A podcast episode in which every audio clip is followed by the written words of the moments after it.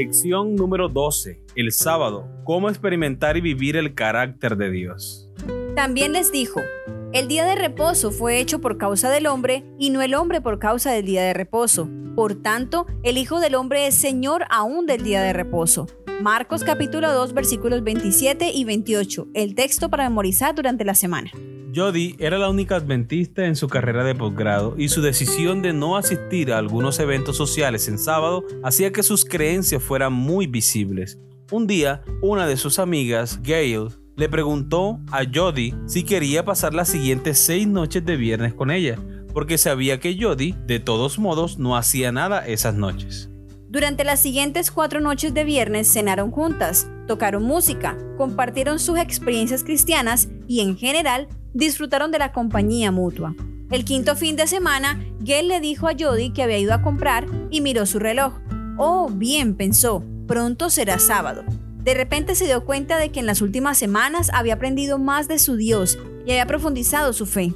El sábado había sido una oportunidad para la educación y el desarrollo personal, esta historia muestra cómo el sábado no solo es un día de descanso, sino también un medio de enseñanza. Qué maravilloso es poder compartir nuestra fe con nuestros amigos, con nuestros familiares, por medio de nuestro testimonio, sin necesidad de estar predicando o enseñando alguna lección de la Biblia. La predicación más poderosa es un testimonio de un cristiano verdaderamente convertido y esperemos en Dios que nosotros podamos también dar un testimonio como este donde podamos educar a las demás personas con nuestras creencias y principios de la palabra de Dios.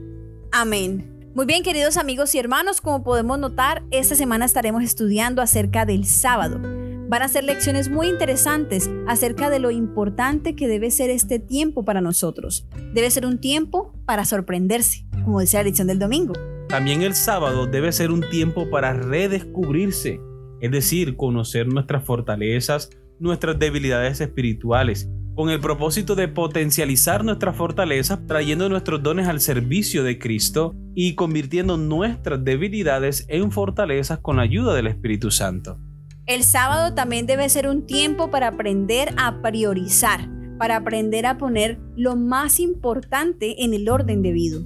En la lección del miércoles aprenderemos que el sábado es un tiempo para encontrar el equilibrio si hay algo que nos proporciona un equilibrio emocional, un descanso mental y una forma de armonizar nuestra vida con la voluntad de Dios, ese es en el tiempo del día sábado.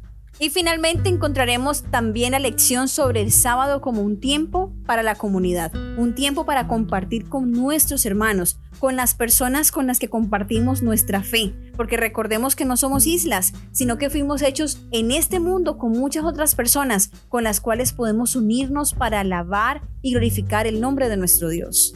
También en esta semana estaremos recomendando un libro muy muy hermoso que se llama Puente sobre el Tiempo. Vamos a estar compartiendo el link para que tú lo puedas descargar en cada una de las lecciones durante esta semana. Te invitamos a que lo leas. Puedes aprender acerca del sábado leyendo sobre una historia espectacular y aprender textos bíblicos que van a afianzar tu fe y tus creencias en este día de reposo. Muy bien, amor, ahora quiero compartir con todos un pasaje de nuestra hermana Elena de White. El sábado dirige nuestros pensamientos a la naturaleza y nos pone en comunión con el Creador. En el canto de las aves, el murmullo de los árboles, la música del mar, podemos oír todavía esa voz que habló con Adán en el Edén al frescor del día. Y mientras contemplamos su poder en la naturaleza, hallamos consuelo, porque la palabra que creó todas las cosas es la que infunde vida al alma. El que mandó que de las tinieblas resplandeciese la luz, es el que resplandeció en nuestros corazones para iluminación del conocimiento de la gloria de Dios en la faz de Jesucristo. Segunda de Corintios 4:6. El sábado no era para Israel solamente, sino para el mundo entero. Había sido dado a conocer al hombre en el Edén, y como los demás preceptos del Decálogo, es de obligación imperecedera. Acerca de aquella ley de la cual el cuarto mandamiento forma parte, Cristo declara, hasta que perezca el cielo y la tierra, ni una jota ni una tilde perecerá de la ley.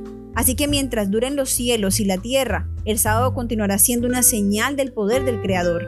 Cuando el Edén vuelva a florecer en la tierra, el santo día de reposo de Dios será honrado por todos los que moren debajo del sol. De sábado en sábado, los habitantes de la tierra renovada y glorificada subirán a adorar delante de mí, dijo Jehová, Mateo 5:18. El deseado de todas las gentes, página 248 a la 250. Muy bien, queridos amigos y hermanos, esperamos que esta semana de estudio de la palabra de Dios con relación al sábado sea de gran bendición para cada uno de ustedes, como estoy seguro que lo será para nuestra vida personal. Así que recuerden nuestra cita para el día de mañana con una nueva lección. Dios les bendiga.